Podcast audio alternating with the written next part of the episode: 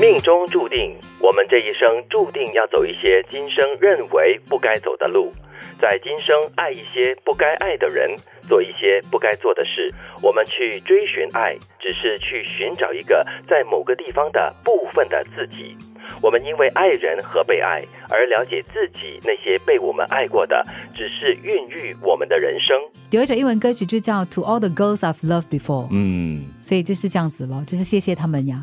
哦，孕育他的一部分。他们每次说哈，就是呃，要谢谢所有的前任，因为你这些前任才让我成为一个更好的人。所以这句话其实讲的蛮对的，就是因为我们爱人和被爱而了解自己被爱过的，只是孕育我们的人生哈。嗯，就是每一次的失恋或者是每一次的爱情的失败哈，你都会从中找到自己不足的地方，或者是自己有什么不好的地你方。这段话很有那个安慰的作用。嗯就有些人他们不断的在这个感情世界里面进进出出，不断的失恋，他就会觉得说，为什么我这么用心的投注在我的爱情里面，可是还是会遇到比如说可能走不下去的爱情，他就会觉得很难过哈。但是如果你想一想呢，他说这是命来的，他注定你要去爱一些你不该爱的人，对，做一些不该做的事。呃走不该走的路。嗯，但是不要一错再错嘛，我觉得要从中学习啊、就有这样的听闻哦，呃，一个人三段婚姻关系，第一段婚姻关系在二十岁的左右开始的，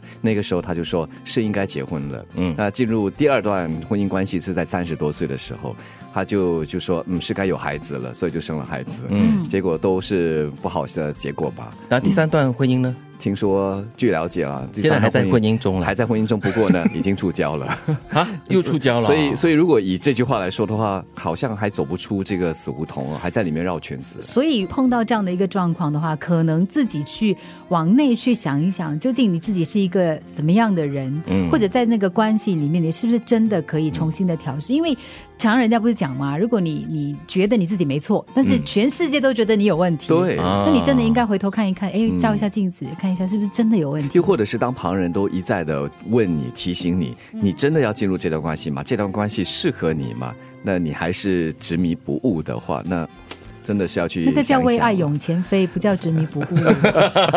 我比较像王菲，OK，哎，可是你刚才讲的那个个案哦，我觉得这个人哈、可能是在某一个阶段的时候，就为了某一个目的而做某一件事。是啊，你看他是二十岁的时候觉得应该要结婚了，然后三十多岁的时候觉得应该要有孩子的就结婚这样子。所以你看，我觉得应该是很单纯的，是为了爱，或者是为了要跟这个人组织家庭一起过日子才结婚的。那叫人生目标，对这个叫有不过却没有。很好的经营这段关系啊，嗯所以以致就一再的在从一个婚婚姻关系投入到另外一个婚姻关系，似乎没有从中学习到。德明讲到一个关键呢、就是经营。嗯其实任何的关系都是经营的。比如说，你可以说你有很好的朋友，为什么朋友到最后会慢慢的淡化？嗯，或者说感情会淡化，因为双方已经不愿意再为彼此付出时间，双方已经不愿意再为彼此可能产生的那个摩擦做任何的化解的动作，双方已经觉得好了，我的生命里面你可有可无，那你走你的路，我过我的日子。对那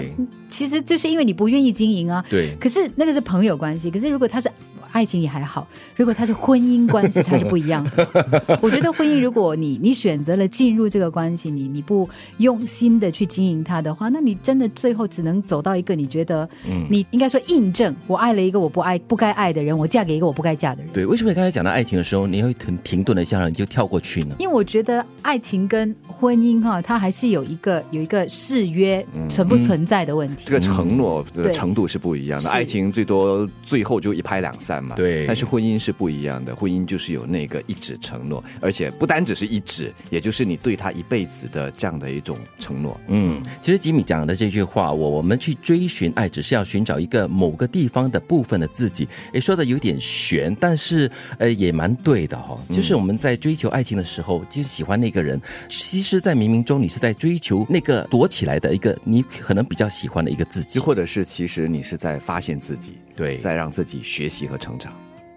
命中注定，我们这一生注定要走一些今生认为不该走的路，在今生爱一些不该爱的人，做一些不该做的事。我们去追寻爱，只是去寻找一个在某个地方的部分的自己。我们因为爱人和被爱而了解自己，那些被我们爱过的，只是孕育我们的人生。